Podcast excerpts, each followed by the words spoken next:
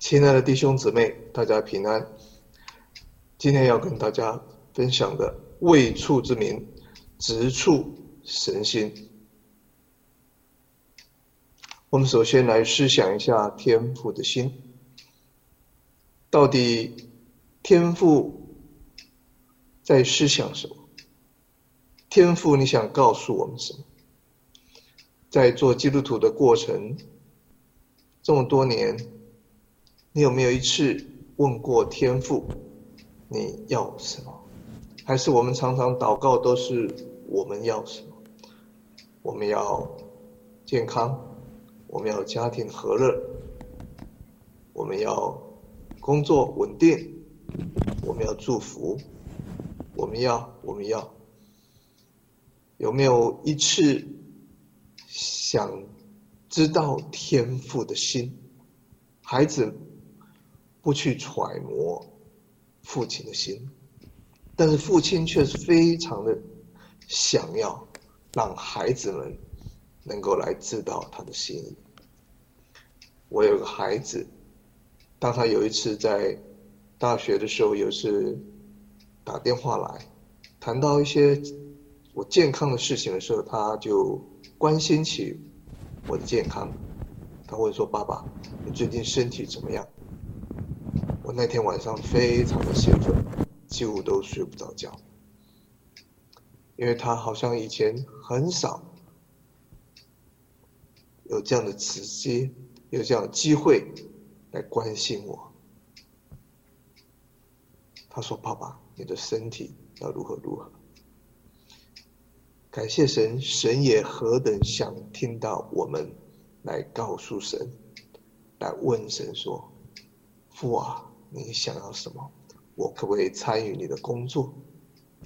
其实我们可以从主导文，可以从大使命，我们就来揣摩天父的心。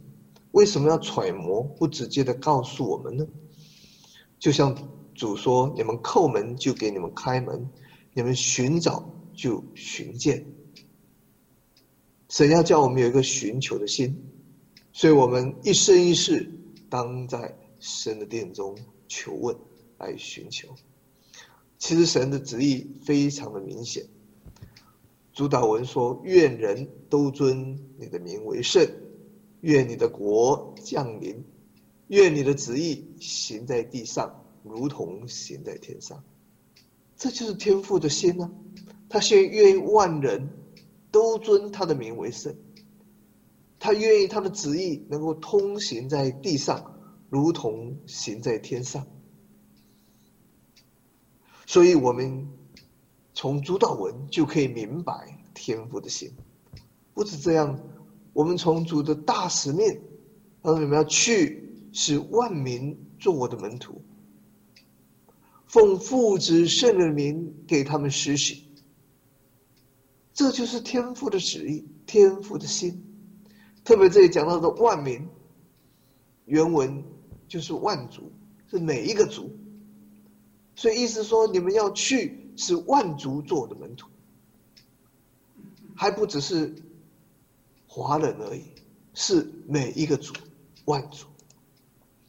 然而福音必须先传给万民，这天国的福音要传遍天下，对万民做见证，然后末期才来到。这里的万民。也是万族的意思，所以我们要注意，神给福音的单位不只是民，而且是族，不只是每一个人神爱世人，而且是每一个民族神爱每一个民族。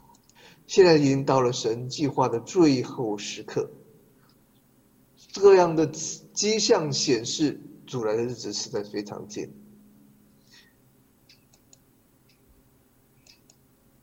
有这三件事情，已经提过，在基督再来之前，圣经有预言，而且现在已经陆续在应验。我们怎么配合呢？有关于世界的崩坏、饥荒、瘟疫、各样的混乱，民攻打民，国攻打国。我们第一天我们谈过，我们要救亡救兴，要切求复兴。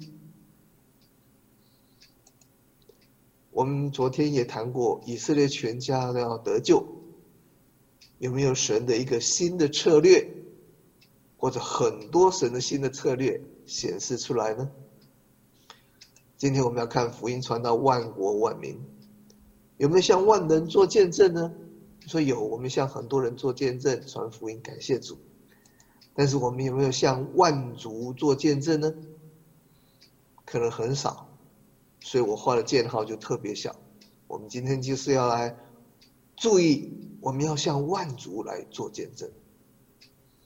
全世界大约有一万多个族，刚好身身上讲的万族，其中有六千多个叫做未及之民，基督徒少于两 percent，所以这些在。印度、中国各地蛮多的，这叫做 Unreached People Group（UPG）。这范围还是很大，我们再把它缩小一点。另外一个叫做未触之民 （UUPG），就是 UPG 前面再加一个 U，叫做 Unengaged Unreached People Group。是一群完全没有被爱，也没有被关心、没有被纪念的族群。可能他们当中没有一个宣教士，可能没有信徒，没有圣经，没有广播，没有耶稣传，没有听过耶稣，而且也没有人关心。这样的民族还有一千三百三十一个。我们要使万民都归主。主应许他就会再来，所以我们要祈祷、传道、带领门徒。这些未信者大概有四十八亿，哇，非常的庞大的数量。我们缩小一点范围，刚才就是那些六千多的 unreached people group，还是太多，只能够指望达成。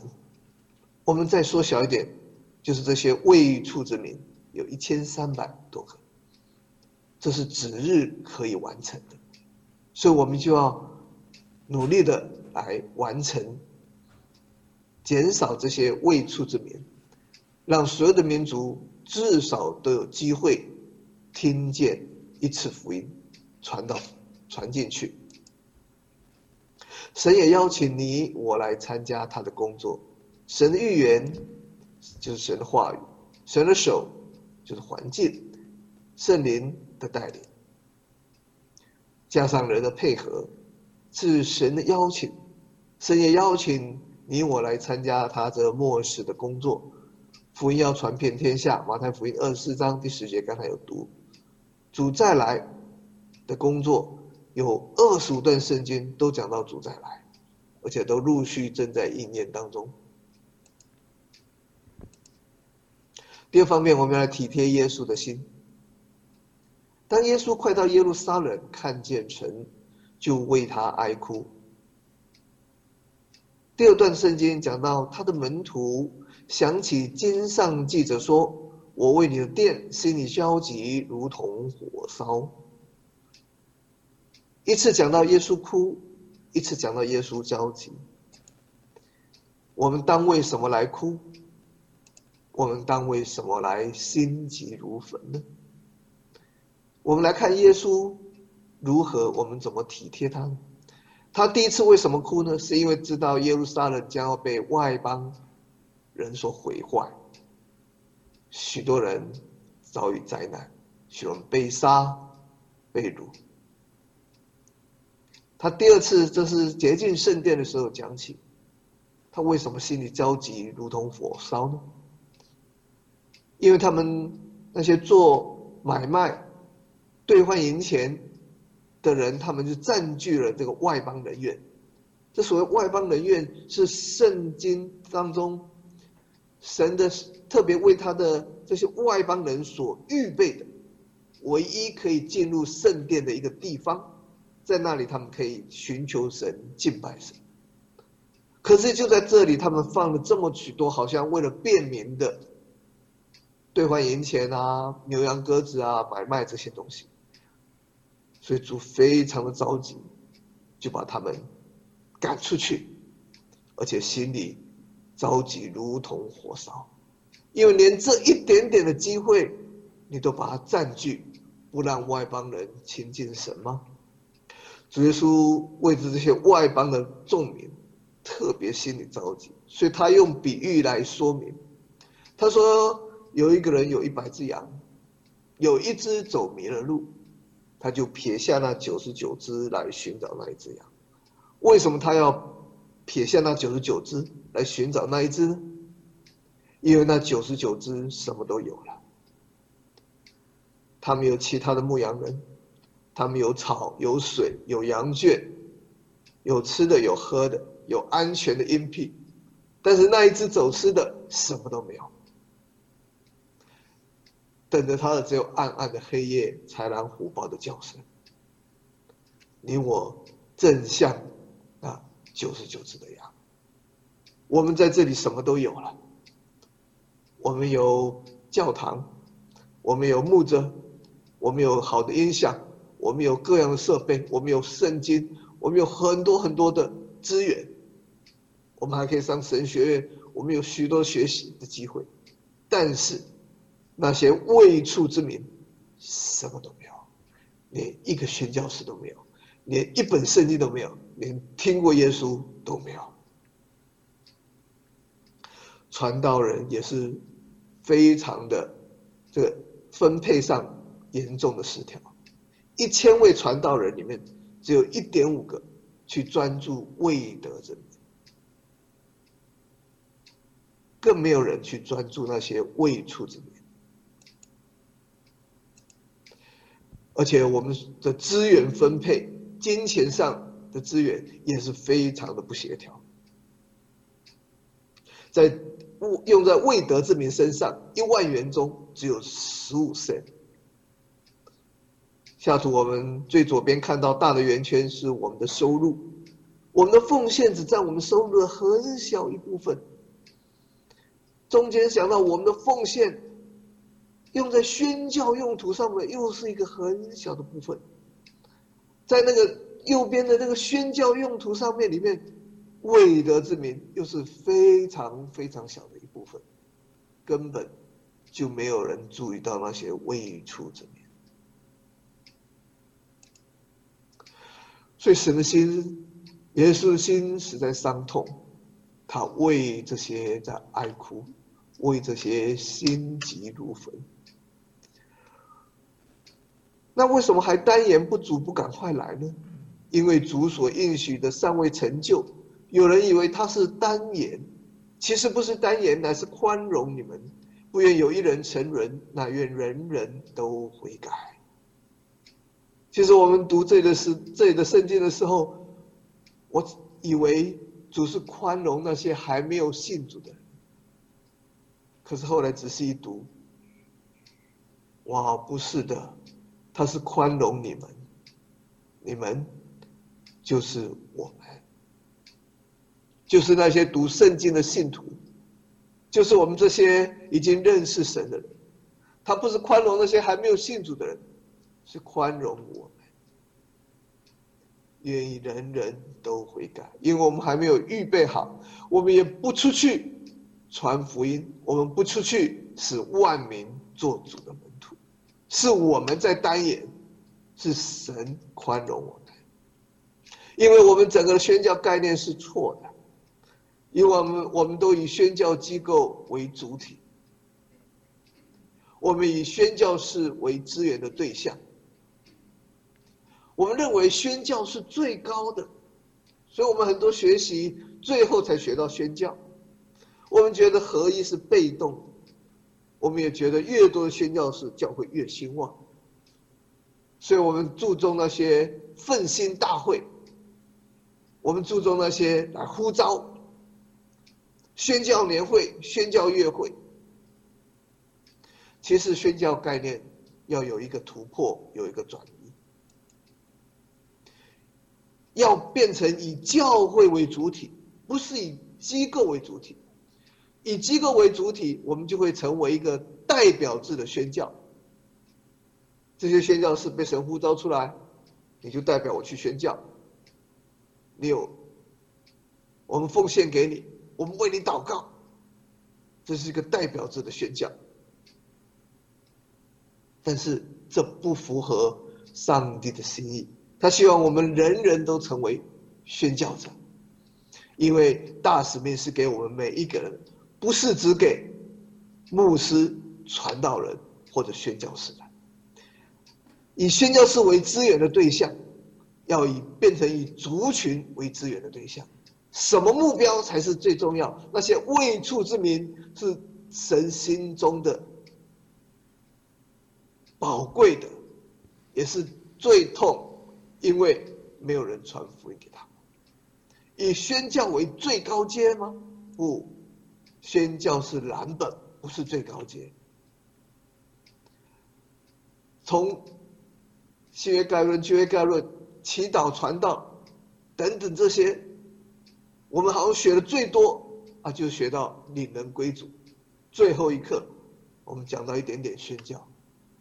希望我们主日学课程改过来，第一阶第一课就是宣教，就像主耶稣教导格拉森的被鬼附的一样，你去告诉人，神为你做了何等大的事。就像撒玛利亚妇人一样，一开始他就去告诉人。神，莫非这就是弥赛亚？也因此，全城人几乎都信主。如果我们告诉他说：“姊妹，你不行哦，你还没有上初信班，你这些新约旧约概论都不懂，那他就没有办法去完成神在他身上的这个托付。所以，所有的刚信主的，好，我们都以宣教为蓝本，合一不只是被动的。合一是一个动力，是主动的。越多的宣教教会才是越棒的，是整个教会起来宣教。以往的概念，一个教堂，一个教会，以机构为主体，所以我们的目标族群非常的模糊，到底是去哪里宣教呢？不清楚，所以我们对这些。差会的支持，对这些宣教士的支持很虚弱，我打虚线来表示。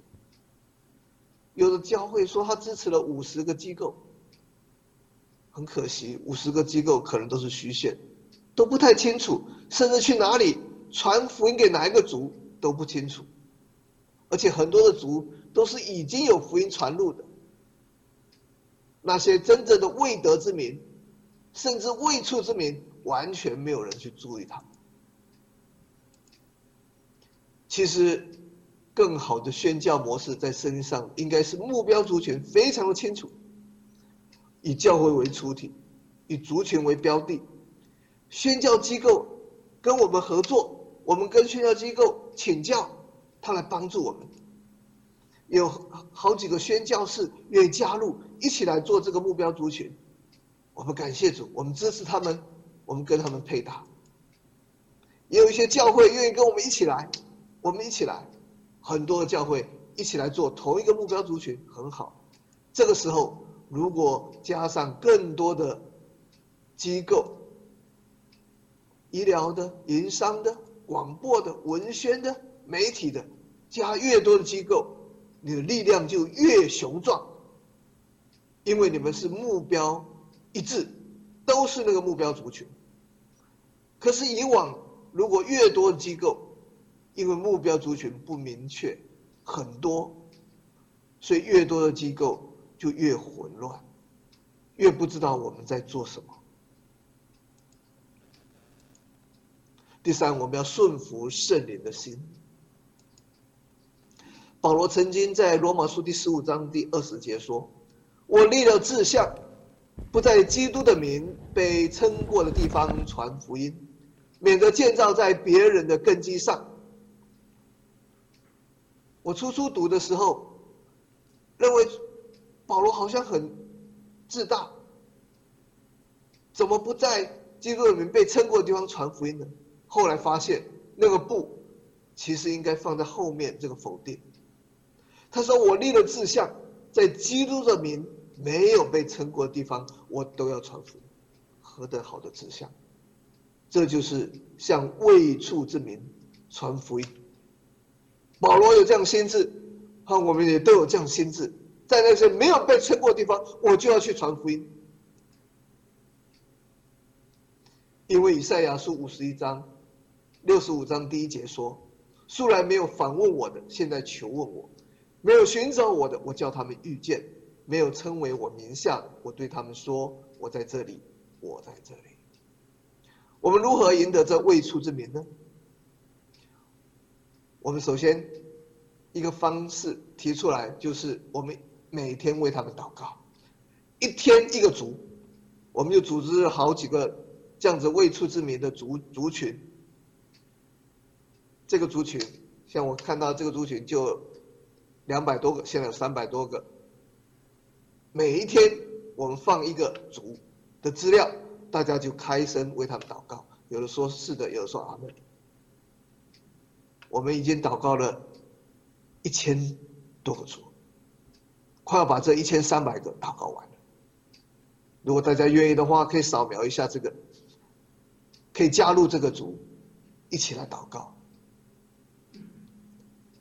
没有人关心他，但是你可以关心。你也许走不到他们那里去，但至少你的膝盖、你的祷告、你祷告声音可以到达神的耳中，也可以把福音带到他们那里去。我们另外一个对教会的策略，就是希望每一个教会来认领一个主，一起全教会一起动员。你不用关心一千三百。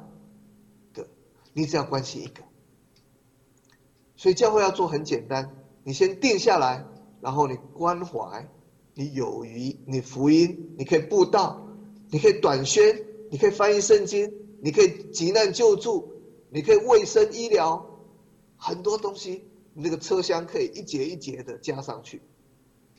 当然，最重要的根基就是和铁轨祷告。其实这议会爱族对教会大有好处，因为非常的容易，一个教会无论大小都可以实行，小到二十个人，大到两万人都可以实行，而且不管你是什么形态，你是传统的，你是小组的，你都可以来实行，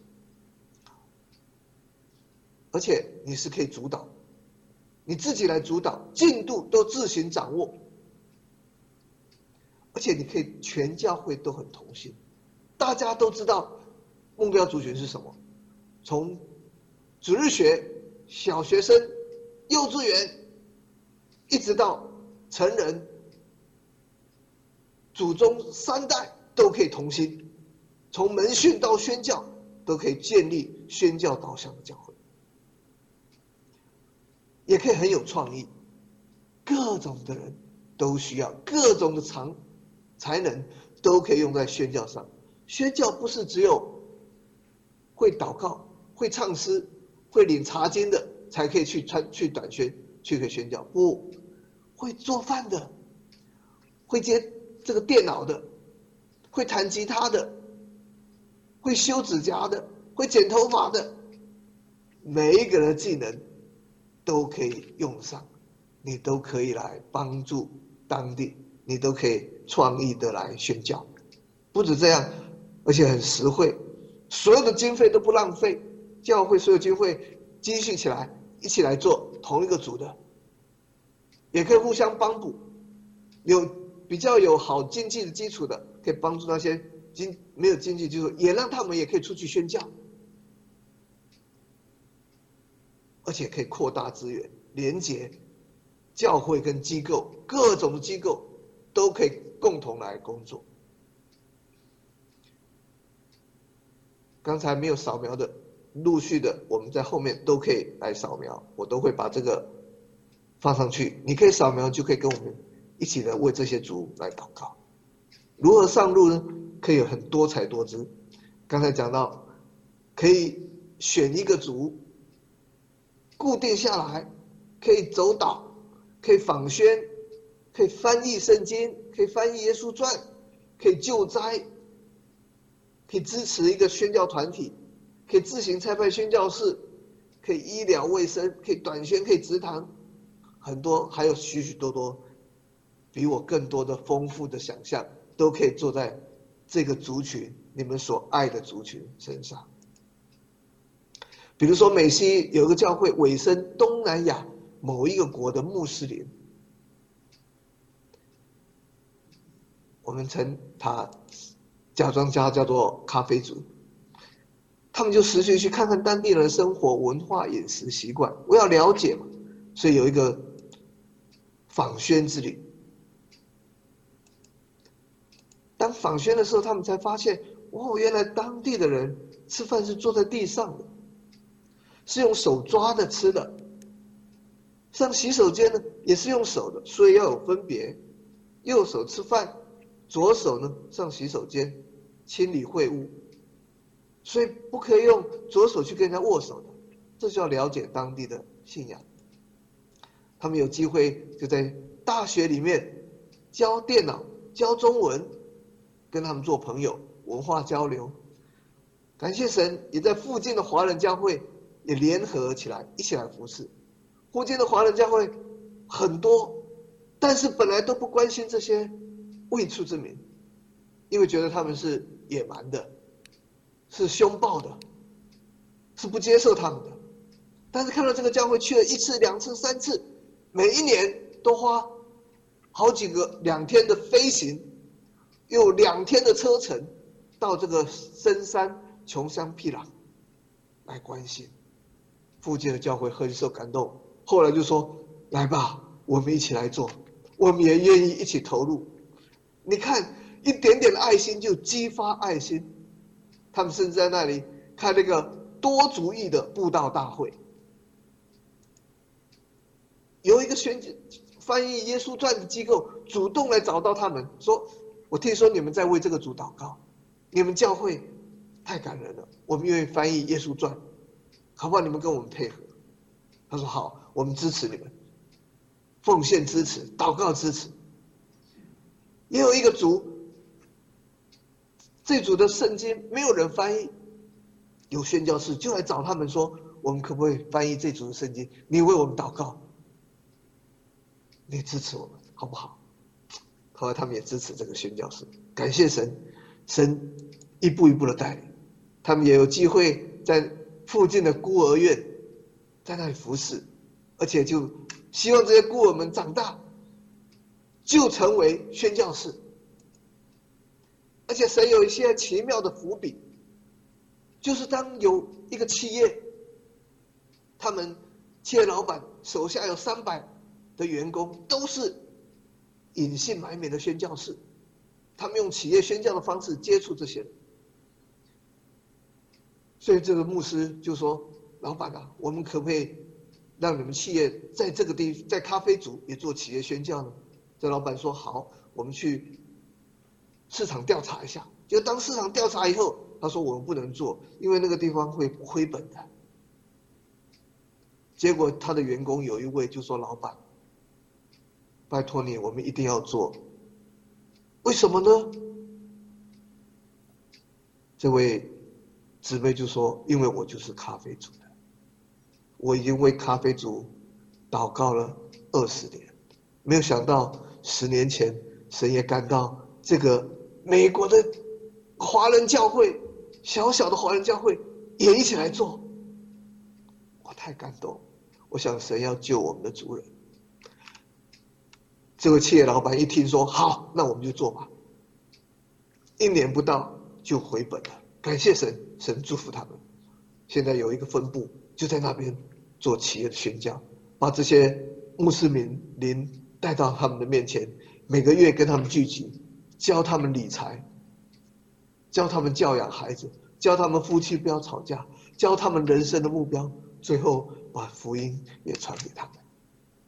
上帝的伏笔，找不到这这位，好像他们当初以为有两位信主的。找到一位，另外一位找不到，原来就在这里，上帝的伏笔，太美的一件事情。后来神也很奇妙的带领他们做福音的广播。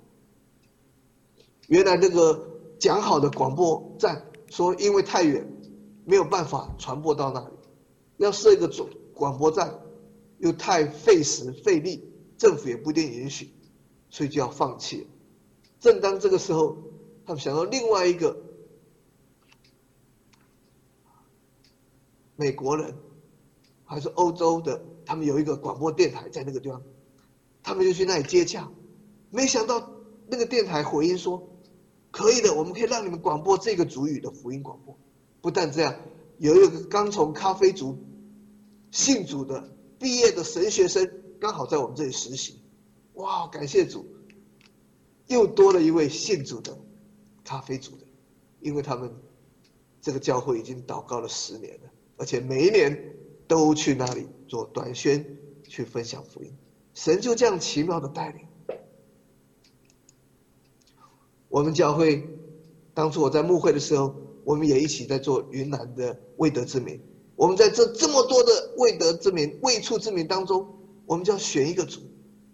这些很多的名字，我们念都念不出来。啊，比如说右边的萨聂、萨美、罗武、迪高、东南罗罗、歌手、邱北壮，我们都很陌生，连念名字都念不出来。我们后来就定了一个中间的这个利米族，我们就要去那个利利米族。感谢神，我们祷告了两年，加上了有些友好的教会一起来祷告，我们也加上了 N to N 的宣教中心跟我们预备，跟那边的一起配合。然后我去那边做一些的培训，他也帮我介绍人一起能够进去，就在前行的。一个月，忽然听说有十六个族人，利米族的信主了。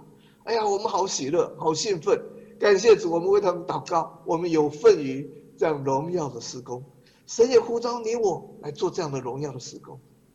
我们后来去在当地，就跟昆明跟武定的教会联合，我们做那里的一些少数民族的培训。那些少数民族有已经有人传进去了，他们已经有教会的领袖。大概有十七个族，我们就一起在那培训。培训完了，我又特别跟两位弟兄一起前去这个利民族，一位是云南利利族的传道人，另外一位是学院传道人，当司机当向导。哇，我们很感谢主，我们这三个同工好同工就一起前往，开了两天的路程，最后到达了。这个利米族的群居的群山里面，感谢主，刚好碰上他们市集，有很多人从深山里出来，感谢神给我们很好的机会。我们要怎么找这十六个人呢？我们也不知道怎么去找，我们就只好祷告。当地的这些这个向导就拼命打电话，就问人家到底有没有谁认识这十六个，打了一个早上的电话，终于找到了。后来我们又坐了两个钟头的车程，摩托车的车程，进到当地去跟他们一起聚会，一起分享主的爱。遇见了四川的团队，听说有湖北的团队在那里传福音，是他们传信主的。但是我们有一起的同工，因为我们有在美国一起祷告，感谢神，神祝福这样的侍奉。我们一起来祷告，天父，我们一起来到你的面前，求你来。帮助我们，让我们来体贴天父你自己的心肠，也让我们能够知道我们主的召集是为什么，让我们能够知道圣灵的催促，催促我们要来关爱这些未出之民，因为他们正是你心里所时时挂记的，完全没有福音传入的这些的民族，我们仰望你。你的圣灵充满我们，让我们得着力量，就必在耶路撒冷、犹太全地、撒玛利亚，直到地极，都做你的见证，帮助我们能够跨出我们自己的耶路撒冷，帮助我们能够跨出我们这些近文化、同文化的宣教，让我们能够来关心这些最需要关心的未处之民。求主，你的圣灵与众弟兄姊妹们同在。我们也求主来帮助，凡听见你话语就去实行的这些弟兄姊妹、这些教会有福了，因为他们必得着神丰富的同在跟祝福。我们这样子祷告，感谢，呢是奉靠我主耶稣基督圣名，阿门。